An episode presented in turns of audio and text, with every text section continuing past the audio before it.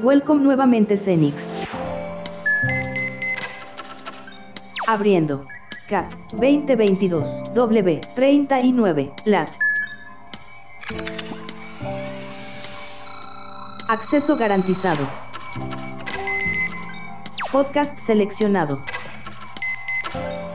Episodio is playing in 5, 4, 3.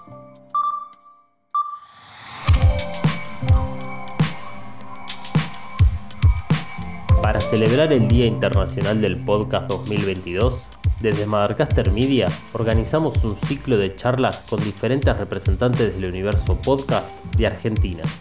El objetivo es, desde el presente, pensar y debatir sobre el futuro del podcast. Un medio, un formato o una tecnología que llegó para cambiar y democratizar la forma de comunicación. Como este ciclo está pensado por y para podcasters, decidimos grabar las entrevistas usando distintos dispositivos y diferentes herramientas que reflejan las diversas opciones al momento de grabar un podcast. Al finalizar la charla, te daremos los detalles técnicos de la grabación. También te recomendamos quedarte hasta el cierre y si aún no lo hiciste, escucha el trailer para conocer los otros episodios del ciclo. En este episodio, Dalmas, productor y editor de podcast, se conectó con La Tribu, el colectivo de comunicación y cultura que funciona en la casona de Lambaré 873, en el barrio porteño de Almagro. Un mural de colores enmarca las dos puertas que siempre están abiertas y te invitan a pasar a un mundo de cultura libre, comunicación alternativa y de parlantes encendidos. En la casona funciona la radio FM 88.7 La Tribu, el bar Territorio el centro de capacitación y producción donde se realizan podcasts y muchos proyectos más. Gracias por la invitación, primero. Voy a empezar dando mi visión sobre lo que para mí es el podcast. No sé si es compartido con la tribu, pero mm, imagino que sí, que va a haber cosas en común. Em, Quien habla es Juana Alfonso, licenciada en comunicación audiovisual, integrante del colectivo La Tribu, productora de radio y de podcast. En particular para mí, el podcast tiene que ver con encontrar nuevas formas del lenguaje radiofónico. Yo en lo personal vengo de la producción de radio, estudié esa tecnicatura y siempre se piensa, o, al menos yo lo estudié, como el lenguaje radiofónico para la puesta al aire.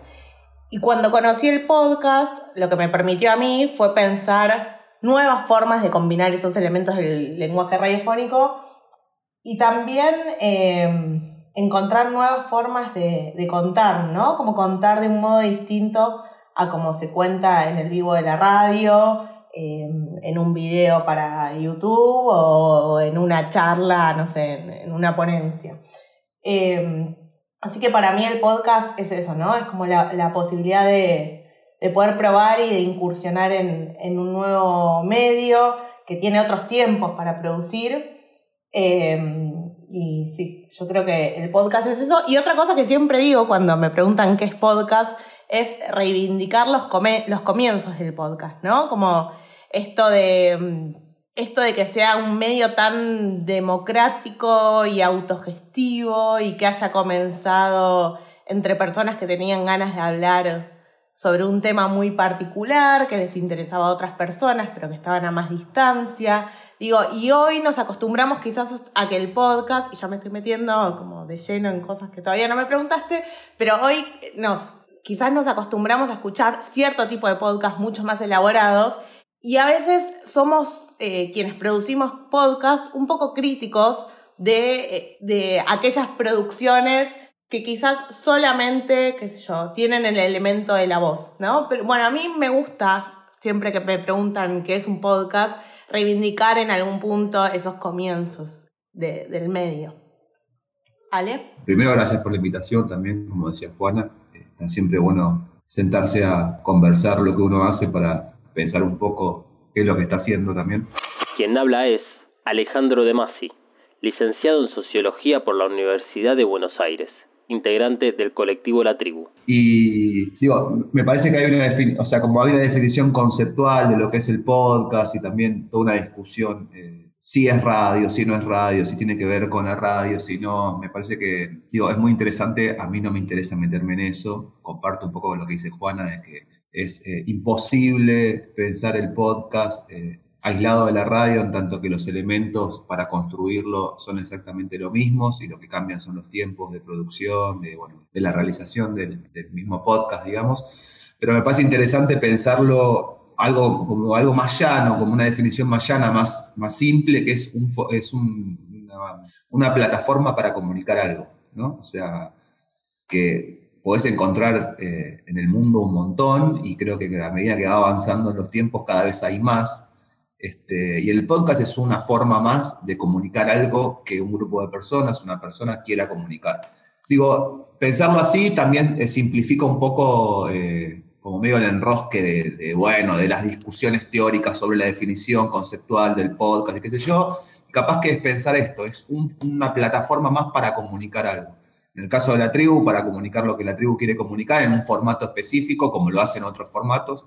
Este, pero a mí me gusta pensarlo un poco así, para sacarle toda esa discusión que viene como muy eh, acarreada en los últimos años, que viene muy acumulada, que es, bueno, como cierto sector tratando de sacar el podcast de la radio y, otro como medio tratándolo de meter y decir, no, pero esto viene de la radio. A mí, la verdad que esa discusión capaz que no está interesante, pero no me parece tan interesante y sí me parece interesante pensarlo como una plataforma de comunicación más. Eh, me encanta Ale y Juana lo, cómo definen al podcast. Coincido con, con parte de sus sus visiones que tienen también el podcast, ya sea por que trabajen ahí en la tribu haciendo podcast o porque hayan hecho podcast de forma independiente o mismo porque vengan de diferentes lados. Yo también soy productor de radio, conozco el podcast gracias a haber estado en la radio y no puedo pensar en el podcast independientemente de la radio, especialmente por el lenguaje radiofónico que comparten.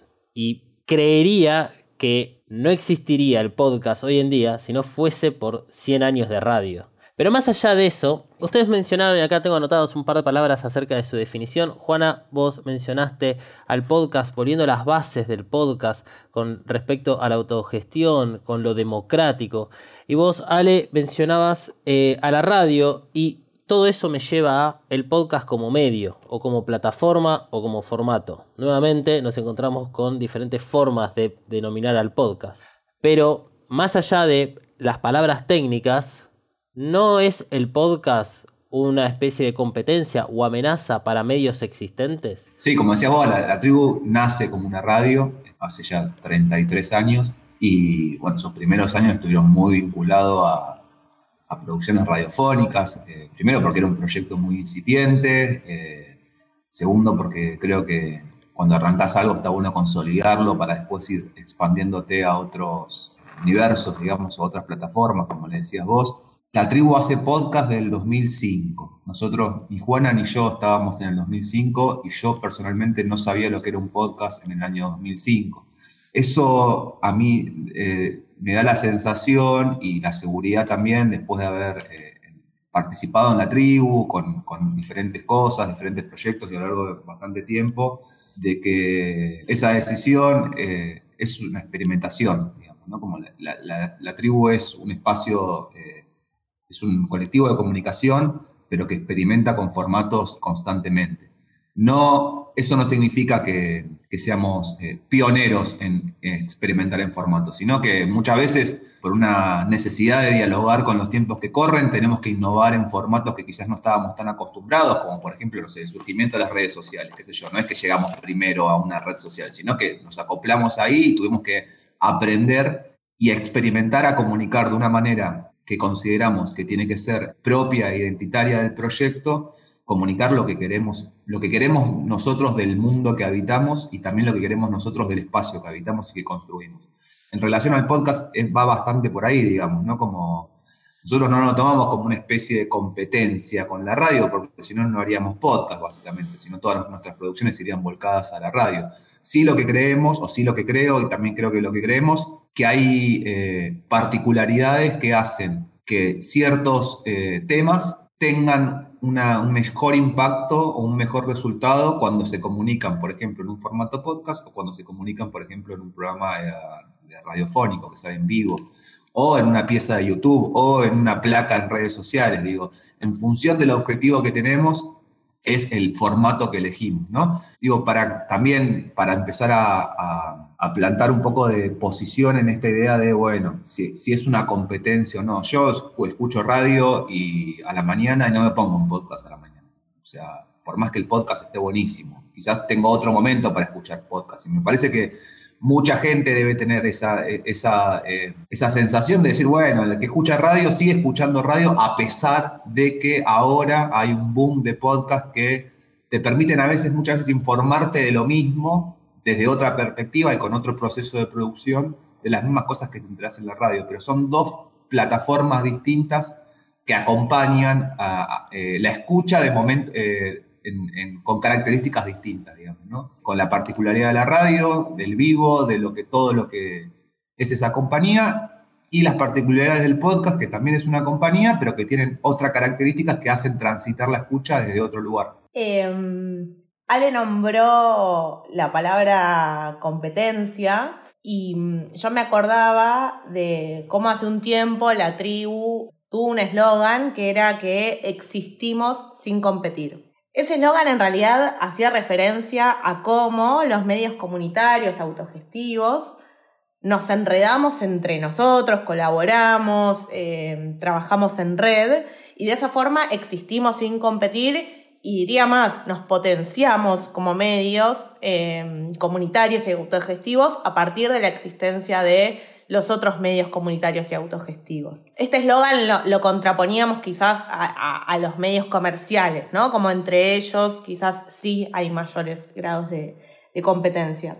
Y en ese sentido, mi, lectura sobre el podcast es similar. Yo no creo que, ahí coincido como con lo que decía Ale, no creo que el podcast venga a, competir con la radio o la tele o que sea una amenaza o signifique el fin de la radio.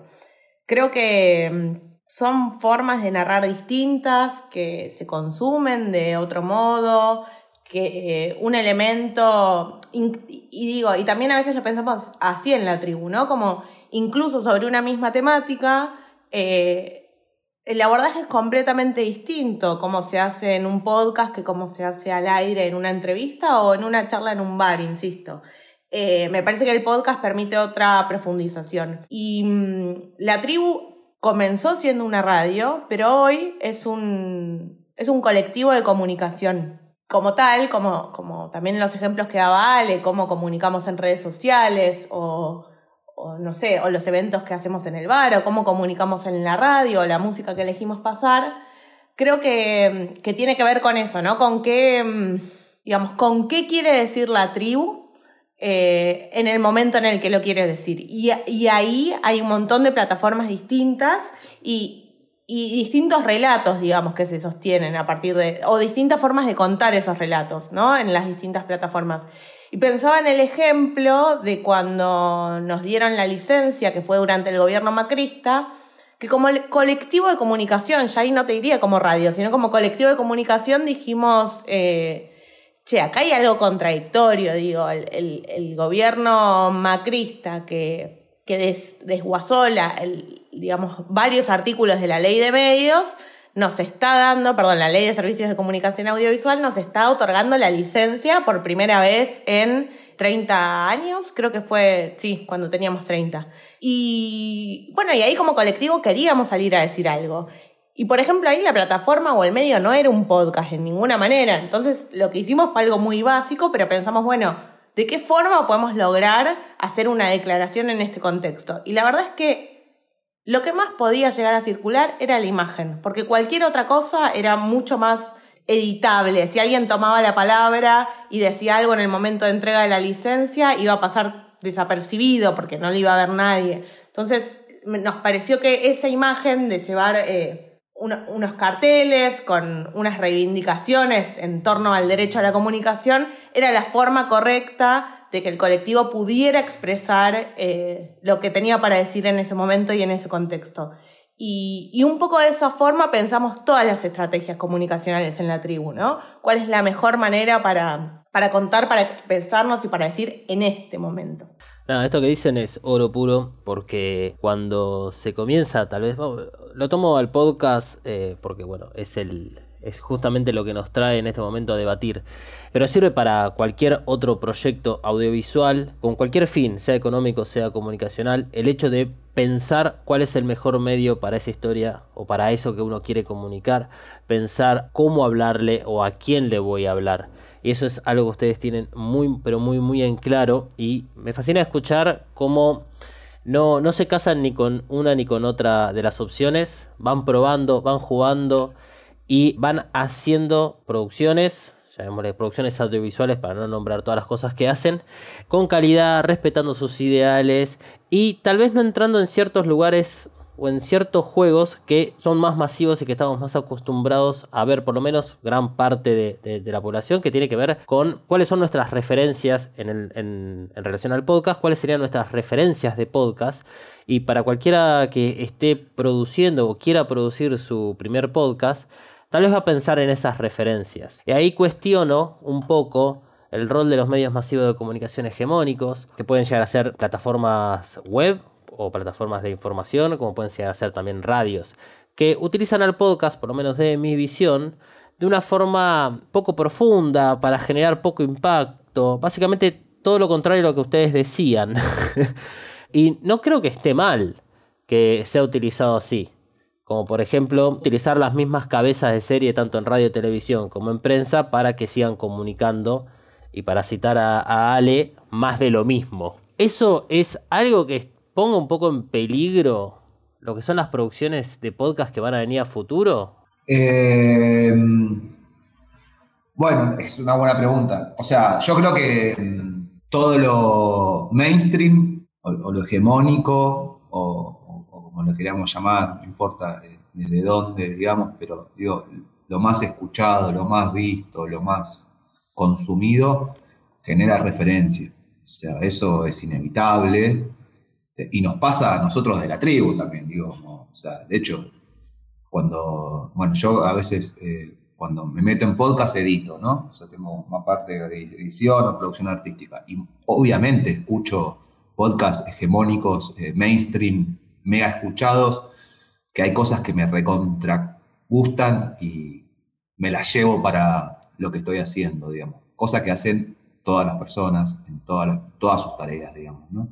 Entonces, digo, ahí hay algo que me parece que, sí es cierto que eh, si lo que vemos eh, hoy en día es cierta eh, proliferación de podcast que como decías vos, no sé si nombrarlos, eh, si está bien o está mal, pero quizás eh, desaprovechando un poco, esto es mi forma de verlo, desaprovechando un poco las potencialidades que tiene el formato, como por ejemplo cortar un programa de radio y pegarlo en un podcast y eso tenga, no sé, 200.000 escuchas en una semana.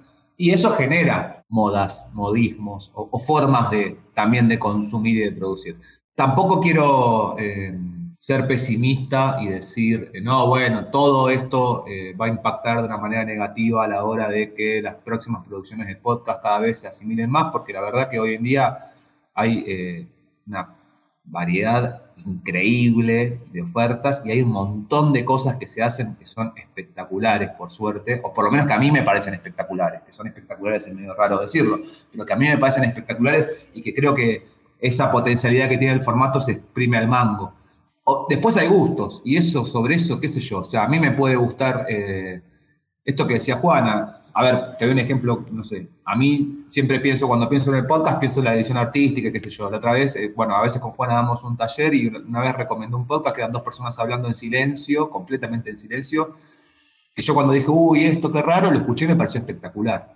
Entonces, me parece que también, digo, eh, creo que el formato va a crecer en tanto, o, va a ser más interesante, o por lo menos para mí va a ser más interesante, en tanto lo que se use como, como elemento tenga un criterio de por qué se usa así.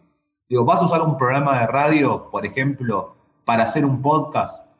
Nadie te va a decir que está bien o que está mal. Ahora, a mí me gustaría saber con qué criterio haces eso para entender un poco el por qué tomas esa decisión.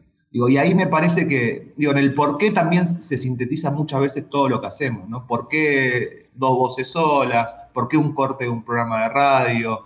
¿Por qué eh, esa cortina por qué ese efecto por qué, por qué hacemos lo que hacemos cuando producimos un podcast. Digo, si esa respuesta no está explícita, digo, no tiene que estar explícita en el podcast, pero das indicios de por qué estás haciendo eso, creo que me parece enriquecedor en tanto poner a la escucha en un lugar activo de tratar de descifrar el código de lo que estamos haciendo. A veces cuando está todo en bandeja, que a veces creo que muchas veces algunas producciones ponen todo en bandeja ahí, literalidad como medio al palo, bueno, pierde un poco la magia de lo que a mí, por lo menos, me interesa.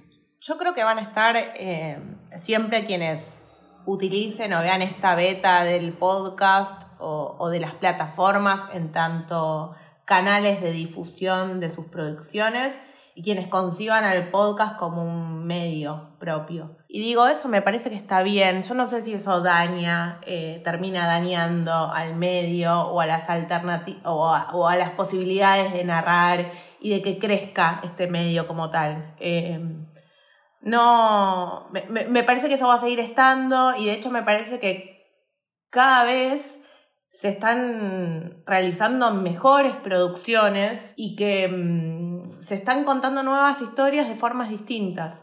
Yo no, no sé, o sea, no, no lo veo como, un, como el proceso que más, más atractivo me parece esto, ¿no? El que, lo que vos decís de, de cortar un segmento de un programa de radio y subirlo, o cortar un programa entero y subirlo, o que se haga un podcast diario casi sin producción como si fuese un programa de radio en vivo no lo veo como lo más atractivo para el medio, pero tampoco lo veo como algo danino. La verdad creo que, que bueno, que así como están quienes, quienes utilizan las plataformas como un canal más de difusión, estarán quienes lo escuchen y estarán quienes eh, vayan a buscar otro tipo de producciones. Y creo que cada vez va a ser más la gente que vaya a buscar otro tipo de producciones, que propongan otras cosas, que experimenten más con el lenguaje radiofónico y que Sí, y, y, básicamente que cuenten otras historias, ¿no? Que, y que se apropien más de las características del medio. Me quedo con, con esto del porqué que decía Ale eh, y la, la, situación de cuestionarlo todo. También edito y me encanta toda la parte creativa de, de la edición, del diseño sonoro. Y a veces uno se olvida cuando es consumidor, ya sea de un podcast o por ejemplo de, no sé, una película, que es que la, todas las cosas que uno escucha o ve fueron puestas a propósito, fueron puestas por, un, por una razón. Y el empezar a cuestionarse por qué elegimos estas voces para que comuniquen esta historia, por qué elegimos esta música, por qué elegimos hacerlo de esta manera, es lo que va enriqueciendo y diferenciando cada una de las producciones. Es una de las cosas que más valoro de las producciones de la tribu, tanto de podcast como de las otras producciones que hacen. Ustedes suelen darle visibilidad a quienes no la tienen. Y me gustaría acá, si podemos hablar, aunque sea un cachito, acerca del podcast que hicieron para la, lo que fueron los 20 años del 2001. Sí, de una. De hecho, mira, eh, se da la casualidad que Juana estuvo en la parte de la producción y guionado y yo estuve en la parte de edición y producción artística. Justo te iba a decir algo en relación a eso. Cuando hablabas de, de, los, de, de esta a veces eh, moda de los programas de radio cortados y subidos como podcast, eh, y, lo, y lo, lo, puedo decir elogiándolo porque no fui parte de, ese, de, esa decisión y ahí está Juana que sí fue parte, pero digo, bueno, si lo escuchaste o si lo escucharon, para quien esté escuchando esto, gran parte de, o una parte importante de ese podcast, de esa, trilogía, esos, esos, tres capítulos, está narrado con cortes de programas de radio. Entonces, por eso me pareció interesante poner como medio, bueno, no sé si está bien o está mal, sino en todo caso es por qué haces lo que estás haciendo. Y ahí me parece que eh, Juana, Manuel, Ana, para hacer eh, como medio, eh, recordar quienes fueron parte de esa producción, que son compañeros de la radio, tomaron una decisión brillante que es decir, che, nosotros contamos esto en el 2001 al aire de la radio y ese mismo material puede servir para narrar la historia con entrevistas en el 2021, 20 años después. Y es un corte de un programa de radio. Digo, el mismo corte de un programa de radio que puedo hacer yo mañana en el programa hago en la tribu, subirlo como podcast, digo, como elemento eh, radiofónico. Pero bueno, tiene una búsqueda eso, que me parece muy interesante, que me parece eh, hasta novedosa en cierto punto. No porque hemos sido los primeros de hacerlo, sino porque se usa poco, digamos, el archivo propio para, para narrar una historia, ¿no? Y creo que ahí, volviendo a lo anterior, y ahora si querés charlamos un poco sobre el estado de sitio, pero volviendo a lo anterior, de vuelta, relativiza un poco las discusiones de si está bien o está mal. De vuelta, como voy a seguir haciendo énfasis en el por qué, pero bueno, ¿por qué usaron un programa de radio del 2001 para contar 20 años después qué significaba eh, ese diciembre o, ese, proceso político?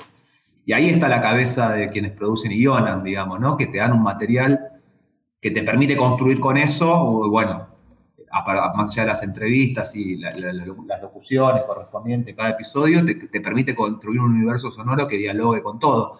Entonces ahí de vuelta como que todas estas discusiones, si está bien o está mal, se terminan relativizando en función de un porqué. Y con relación al podcast, ahí Juana seguramente va a poder contar más un poco del proceso de producción y guionado, pero, pero fue la primera vez que me pasó en la tribu de poder romper eh, una, un, como un círculo de, de llegada, ¿no? O sea, vimos que enseguida, no por, por magia, sino por, también por laburo, por, por diseñar una estrategia de comunicación, porque cada vez el podcast eh, no solo es producir y editar o producir, guionar y editar, sino que lleva un montón de tareas por fuera, por ejemplo, comunicar que va a salir, pero digo, por un montón de, de, ese tipo de cosas, fue la primera, por menos de las primeras veces que me pasó a mí de producir algo, de editar algo, lo que sea, que haya roto un, círculo de personas que sabíamos que le podía interesar. Y eso eh, es muy gratificante, no solo por el hecho que te escuchen, que siempre está bueno, que lo que uno hace eh, como que llegue a más lados, digamos, ¿no? Sino porque también rompe un poco la idea, que es algo que la tribu en, sus 33 años de historia eh, siempre lucha contra ese prejuicio, de que las producciones de los espacios autogestivos, comunitarios, independientes, o como queramos llamarle, o no mainstream, como lo nombrabas vos hace un rato ahí, como lo mainstream o lo no mainstream, pueden producir y sacar producciones de calidad que tengan impacto, digamos, ¿no? Y, creo que eso, o sea, a uno siempre le gusta lo que hace, o generalmente le gusta lo que hace, pero bueno, después está el qué le pasa al resto de las personas. Y creo que esa vez me parece que ah, yo eh, flashé, digamos, ¿no? Como medio que me encontré tipo en redes sociales con gente que ni conocía, como elogiándolo, compartiéndolo, gente, entre comillas, famosa, digamos, ¿no? Como un mundillo que, que, no, que, no, que no conecta con la tribu, también recomendándolo. Y bueno, y eso es gratificante en tanto el laburo que hay atrás y también como medio pensar eh, una forma de comunicar que sea lo más, eh, que abrace a la mayor cantidad de gente posible, ¿no? Como el 2001 para la tribu significaba, eh, es muy importante, digamos, o sea, como por ser una radio comunitaria, este, por la trayectoria que tiene la radio. Y, creo que, mm, no me acuerdo si lo charlamos o no, ahí Juana nos podrá decir, pero sí creo que eh, implícitamente había como una decisión de romper ese círculo, digamos, ¿no? de, de la gente que sabíamos que le iba a interesar, y creo que se logró hacer y a veces no es tan fácil hacer eso, digamos, en cualquier espacio, digo, pero a veces en las radios comunitarias es más difícil todavía. Y que el haberlo logrado significó, para mí personalmente significó algo como muy zarpado, ver lo que se escuchaba, que se seguía escuchando, que se seguía escuchando, y que cada día se escuchaba más y se recomendaba, me pareció algo como que muy interesante, digamos. Bueno, y ahí con esto que decís volvemos quizás un poco a esto de que las personas que quieren buscar eh, este tipo de producciones también las van encontrando, ¿no? En esto de, la búsqueda y las escuchas y las reproducciones. Quizás para sintetizar o comentar un poco estado de sitio, fue el podcast que produjimos eh, a 20 años del 2001. Esa idea surge quizás en paralelo a un proyecto que, que tenía la radio en ese momento que tenía que ver con la digitalización del archivo sonoro. En la tribu teníamos cajas y cajas y cajas y cajas y cajas y cajas y cajas y cajas de cassettes que no estaban numerados, que eh, no tenían nombre, que no tenían ningún tipo de orden, nada. O sea, cassettes grabados con programas que habían salido al aire desde el 89 hasta el ya entrados los 2000, o sea, yo no me acuerdo si fue 2007 o algo así, pero básicamente la tribu pasó del formato mm, cassette al formato digital, digamos. Hubo en el medio, eh, creo que un formato de archivo de mini disc, una cosa así, pero fue muy poquitos años, eh, o habrá sido un año, entonces teníamos todo el archivo, toda la historia de la radio en cassettes por toda la casa. Y digo la casa porque la tribu, eh, la radio, queda en una casona en el barrio de Almagro. Eh, entonces era literal cassettes por toda la casa. surge este proyecto para poder digitalizar todo ese archivo, todos esos cassettes. Si yo no me equivoco, fue en 2017 o 2018 que surge. Y los compañeros y compañeras lo empiezan a hacer. Y a medida que van escuchando el material, se dan cuenta que está buenísimo ese material. Entonces, iban compartiendo, iban contando por WhatsApp, mandando algún mail quizás, ¿no? Iban como así, como, como compartiendo las, esas joyas, esos tesoros con los que se iban encontrando. Y mm, habrá sido a fin del 2019, que yo creo que fue tomando una birra, que caímos en la cuenta de que al año siguiente se cumplían, eh, bueno, al año siguiente, no literal, pero casi 20 años del 2001. Y fue entonces donde un poco las, las ideas fueron conectándose casi por sí solas, ¿no? Como esta idea de recuperar la historia a través de la puesta en valor de nuestro propio archivo como medio comunitario. Y entonces ahí lo que pudimos hacer fue preguntarnos qué estaba diciendo la tribu en el 2001, qué ponía al aire en el 2001 y qué queremos decir y qué queremos poner al aire o qué queremos poner en las plataformas de podcast a 20 años del 2001. Yo creo que esa fue la, pregunta que nos guió a lo largo de, de toda la realización de ese podcast. Y después, bueno, a partir de ahí hubo un montón de laburo de producción, de guion, de edición, hubo mucha escucha de archivo, hubo, mm, para mí uno de los laburos más interesantes fue pensar como el tema del diseño del podcast, ¿no? Como, bueno, ¿cómo queremos contar esta historia? Porque, ¿dónde empieza y dónde termina el 2001? ¿No? Para mí esa era como un poco la pregunta. ¿Queremos contar el 2001? Sí, bueno, genial. ¿Qué es 19 y 20? O sea, ¿dónde empieza y dónde termina el 19 y 20 de 2001? Y ahí nos encontramos eh, con esta idea de pensarlo en tres episodios, de hacer cortes que, digamos que tenían que ver con, con los procesos quizás, ¿no? Y, creo que ahí va un poco lo que quería decir la tribu a 20 años. Por un lado pensamos en el primer capítulo como en explicar y contar el neoliberalismo y ahí tomamos como referencia eh, del 89 hasta 2001, eh, digamos, como hasta la plaza, digamos, hasta el estallido. E incluso nos hicimos una pregunta que era, che, bueno, pero el proceso neoliberal no comienza con la dictadura cívico-militar eclesiástica. dijimos, bueno, sí, quizás sí, pero no podemos abarcar todo. Entonces hicimos el corte ahí, en, en el 89. Y contamos los 90 como el proceso de neoliberalismo, pero también como el, el momento en donde surgen los primeros piquetes, las puebladas en el sur, en, donde se privatizan las empresas estatales, y cómo todo eso iba armando, si se quiere, un caldo de cultivo para el segundo episodio que está centrado, sí, ya en el 19 y 20 de diciembre. Y por último, este, este último episodio tenía que ver, el tercer episodio tenía que ver con el post-2001, ¿no? ¿Qué viene después? Y lo que viene después son las asambleas barriales lo que viene después es, el, es el Club del Trueque, son otras formas de economía. ¿Y dónde se plantea el corte ahí? Bueno, eh, lo pensamos temporalmente eh, en el puente Puerredón con el asesinato de Darío y Maxi en 2002. Primero, por, o sea, por dos motivos, porque nos daba el corte, digo, a nivel contexto, contenido e historia. Y segundo, porque nos brindaba esta posibilidad de contar un nuevo episodio al año siguiente, que fue lo que eh, finalmente terminamos haciendo eh, y publicando este año. Digo, sumo una cosita más y la hago cortita que en esto de casualidades que terminan eh, siendo ideas y se terminan realizando, no sé, el podcast, el estado de sitio, tiene tres temas reversionados originales de Palo Pandolfo. Cuando estábamos eh, en la etapa de producción y guion fue cuando falleció Palo, que bueno, que tuvo, en la tribu tuvo un vínculo muy particular, pero mm, el 20 de diciembre del 2001, si no me equivoco, si no fue el 20 fue el 19, la transmisión de la tribu de en vivo de ese día terminó con Trabajar de Palo Pandolfo. Cuando lo estábamos editando, eh, Ariel, Ica, compañero que estuvo editando el podcast conmigo, nos, nos, cuenta esto, justo había fallecido Palo, y era como simbólicamente muy fuerte que se había dado la noticia en un momento que estábamos editando el podcast y él que estaba escuchando el archivo y que me decía, che, el 20 termina con trabajar.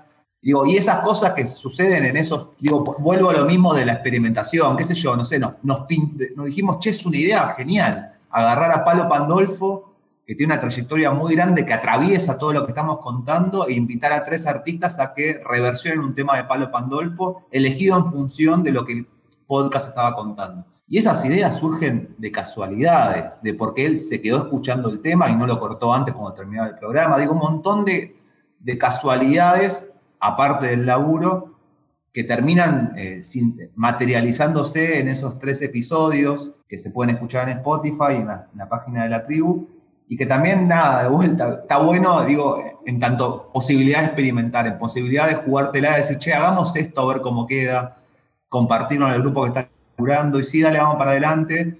Y decidir también que esa, por ejemplo, esa decisión artística, que haya tres temas, no tengan que hacer en un estudio, que eran en la tribu, eh, grabándolos de aire con buenos grabadores, pero como no queríamos que suene como queríamos que se escuche ese ambiente de la casa. Digo, ciertas decisiones, digamos, después de, esa idea artística que nos parecía que estaba piola y que nos parecía interesante que acompañe un poco la narrativa del podcast, en tanto producción periodística en tanto también en producción sonora o diseño sonoro.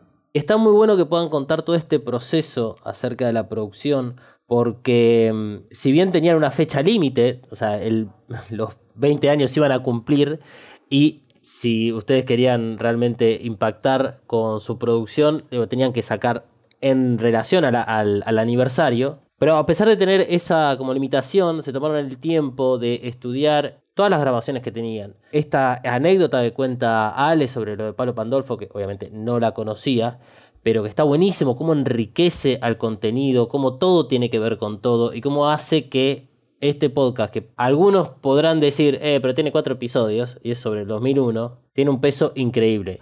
Eh, y hablando acerca de producciones y de las eh, motivaciones que ustedes encuentran para día a día, no solo estar en la radio, sino también hacer podcast, es si tienen ganas de que cada uno recomiende un podcast y obviamente qué otros podcasts tiene la tribu. Bueno, hay dos. O sea, hay uno que estoy escuchando. Hay uno que recomendé mucho y nunca lo había escuchado, que me parece espectacular, pero porque sabía que estaba bueno y ahora lo empecé a escuchar y me parece que está buenísimo, que es la segunda muerte del dios punk, que me, parece una gran producción periodística que pone el ojo en un tema muy difícil de abordar, muy sensible y con, una cantidad de información y de testimonios impresionante y eso la verdad me, lo destaco mucho y no me arrepiento de haberlo recomendado sin haberlo escuchado, así que lo, empecé a escuchar y me parece increíble. Después tengo como medio como referencia, en tanto mi especificidad cuando me pongo a hacer podcast, que es bueno, es las raras, digamos, ¿no? En tanto diseño sonoro, me parece espectacular, creo que ahí eh, hay un mundo que abre que, que, es muy interesante. Digo, yo creo que hay algo que está pasando, que pasa en general, que es que hay una cierta subestimación de la escucha, ¿no? O sea, como vos hablabas recién de las películas hace un rato, y vos ves una película y no está el primer plano nada más, pasa, hay un segundo plano, un tercer plano, y, muchas veces las películas construyen sentido en esos planos que no son los primeros planos, digo, ¿no? Y a veces pasan cosas mucho más interesantes ahí atrás. Me parece que eso, ese lenguaje particular, específico, muchas veces creo que está bueno tomar algunas cosas de eso para no subestimar la escucha y empezar a hacer capas de sentido más allá de, que haya una voz principal, un entrevistado, lo que sea. Y creo que las raras muchas veces, eh, o la mayoría de las veces, logra sumergirte en un mundo de, sentidos que van más allá de la historia que están narrando. Y que para mí particularmente, que me gusta editar, me parece como una referencia muy, muy interesante. Y después, eh, en relación a la segunda pregunta de qué podcast estamos haciendo, bueno, Juana comentaba ahí que este año salió el podcast del asesinato de Darío Maxi, que sería como, no es el cuarto episodio de Estado de Sitio, pero sí tiene una continuidad en lo sonoro, que se llama Crimen de Estado, el podcast, que también lo pueden encontrar en, Spotify y en, la web de la tribu. Y ahora, eh, este año, eh, empezamos con un proyecto de comunicación que tenemos en la cárcel de Devoto, eh, hacer podcast con los pibes que están detenidos en, en la cárcel. Es un proyecto que ya viene funcionando hace como seis años, que fue mutando en, desde talleres de comunicación comunitaria a tener un programa al aire de la tribu los jueves a la medianoche. Y también por una decisión comunicacional, de estrategia de comunicación, creíamos que lo ideal era transformar ese programa en, en podcast. Así que este año empezamos a producir eso con el mismo grupo de personas que estaba haciendo el programa y siguiéndose ese, ese, construyendo ese espacio. Y el podcast se llama Radio, Radio Oculta, todo junto, o sea, con una sola voz, Radio Oculta. Nada, y me parece muy, o sea, me parece interesante eh, en tanto el contexto de producción, digamos. O sea, va, modifica completamente la lógica de lo que hablábamos recién de estado de sitio, del laburo previo. Digo, hay mucho de ir y encontrarse ahí con algo, de laburar previamente con algunos elementos, con algunas ideas, pero también como de la energía que se construye en ese momento en ese lugar, aparte particular, eh, es romper una doble barrera, como hablábamos antes, quizás eh, primero romper la barrera de que una radio comunitaria puede construir material de calidad e interesante, más allá de nuestra especificidad como radio comunitaria, que muchas veces te, te pone en lugar de tipo trucho, pobre, chico o lo que sea, y después una doble barrera que es eh, que personas detenidas puedan construir un podcast también de calidad. Entonces, digo, es interesante en esos dos lugares y es algo que sale, creo que una frecuencia, está saliendo casi, o sea, tratamos de que sea una frecuencia semanal, pero bueno, muchas veces suceden cosas en el contexto que no nos permiten eso, pero también lo pueden encontrar en la, tanto en las redes de la tribu, que son la mayoría son arroba FM la tribu, como en la página de la tribu, que es fmlatribu.com, o también en Spotify buscando Radio Oculta pueden encontrar los episodios ahí alojados. Bueno, y quizás para retomar algo que mencionó Ale hace un rato, eh, me gustaría, imagino Ale, que el podcast al que te referías hace un rato que recomendé en ese taller era um, Beatriz y Roberto, que es un podcast que um, para mí habla de, habla una, un nivel de sensibilidad tiene ese podcast que yo no vi todavía en ninguna otra producción y creo que eh, tiene esto, ¿no? Que decía Ale que a él le había llamado la atención, que básicamente son dos personas hablando eh, al micrófono, charlando, conversando. Cuenta, son diálogos entre un hijo y su madre, Beatriz, y el mismo hijo, Jeremías, y su padre, Roberto. Eh, es un podcast de Luby, y mmm, creo que son cinco o seis episodios cortitos. Y me parece que tiene esta particularidad de poder contar de, a través de una historia mínima, representar una historia universal, ¿no? Que tiene que ver con esto de, de los vínculos y las relaciones padre-hijo eh, madre hijo. Así que voy a recomendar ese porque, porque sí, porque un poco lo mencionamos y quedó así como un misterio y, y porque además yo creo que es uno de, de, mis podcasts eh, favoritos. Otros podcasts que también se pueden encontrar en, en la página de la tribu, en fmlatribu.com, eh, es por ejemplo la serie del Vivo Acá, que ese es un podcast que cuenta a través de un relato individual, del, el relato de una persona, la lucha y la organización de un colectivo que esa persona integra. Entonces, eh, no sé, tenemos por ejemplo una entrevista con, con Nicolás Cuello, en donde él habla desde, desde su mirada y desde su experiencia personal de de la lucha al activismo gordo, también tenemos, bueno, tenemos un mega, uno de megaminería, del Encuentro Nacional de Mujeres, que para ese entonces era Encuentro Nacional de Mujeres, por eso lo nombro así, eh, bueno, de la lucha por el aborto, digo, hay, hay un montón de episodios y ese podcast se llama Vivo Acá. Bueno, excelentes recomendaciones. Algunos los tengo de nombre, eh, otros voy a descubrirlos y escucharlos por primera vez. Eh, creo que, que, me gustaría cerrar la charla, obviamente agradeciéndoles a ustedes por la participación, por haber, bueno, dado esta más o menos una hora de, de charla, de debate, de, de, hablar de podcast desde otro lado, por lo menos. Yo no quiero ponerlo, o sea, lo estoy poniendo de esta forma desde otro lado, porque vengo de justamente de una educación y de de haber consumido durante muchos años todo tipo de consumo cultural hegemónico. Y no fue hasta tercer año en Ether que tuve una clase con gente del colectivo La Tribu que eh, me mostraron que existía otra realidad. Y esto para mí es muy importante de, de destacarlo de esta manera porque a veces hay estigmas dando vueltas que no son adecuados sobre, en algún momento creo que fue Ale que lo, lo decía, en relación a Radio Oculta, eh, cómo presos pueden llegar a tener un podcast y encima de sean de calidad. Entonces, algo con lo cual me gustaría cerrar, que vos dijiste, Juana, es que quien quiera encontrar los podcasts lo va a poder encontrar y que van a estar ahí. Y a pesar de que comenzó esta charla desde el temor de que los medios hegemónicos de comunicación nos establezcan referencias creativas y culturales sobre qué hacer con los podcasts, da la sensación de que en el futuro el podcast va a continuar siendo libre.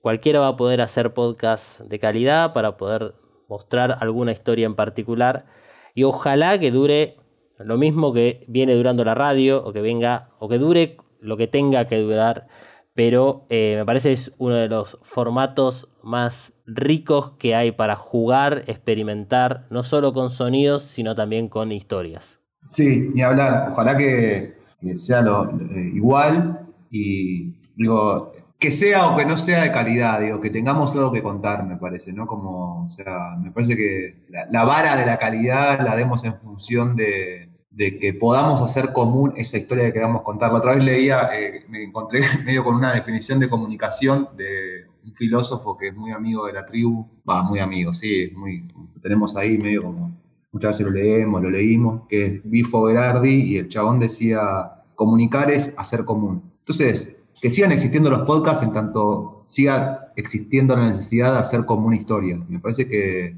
después la calidad, si nos gusta más, si nos gusta menos, si tiene la cortina muy alta o no, cosa que discutimos siempre con Juana en tanto nuestros roles, eh, son detalles, digamos, ¿no? Pero me parece que la necesidad de hacer común una historia, querer contarla y compartirla, va a seguir eh, alimentando la necesidad de que el podcast, la radio o una revista, un libro sigan existiendo. Y creo que es la única salida que tenemos, digamos, ¿no? Como cada vez con un mundo más individualista, la lucha es hacer común, digamos, todo lo que nos pasa. Y creo que el podcast hoy es una manera de hacer común lo que nos pasa o lo que queremos contar. Y en tanto eso, yo creo que va a seguir yendo por ese camino, ojalá. Bueno, suscribo 100% a las palabras de Ale, que además creo que lo dijo muy lindo, pero creo que no nos queda más que agradecerte a vos por este espacio, de parte mía, de parte de Ale y del colectivo La Tribu. Creo que estas charlas y, este hacer común, que es también este tipo de encuentros, eh, son súper provechosos. Eh, así que te, agradezco por, por, la invitación y por el tiempo también. Te mando un abrazo y te agradecemos mucho la, la, invitación. Gracias Juana y Alejandro por participar del Día Internacional del Podcast 2022 y a todas las personas del colectivo La Tribu que ponen el cuerpo día a día para construir una comunicación alternativa.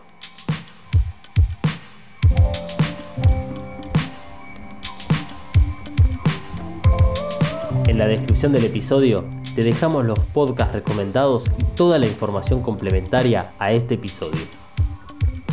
Este ciclo fue organizado y producido por Mothercaster Media. El diseño sonoro y artístico fue creado por Dalma. Y el diseño gráfico estuvo a cargo de Ana Laura Caruso. Si querés o tenés un podcast, visita mothercastermedia.com.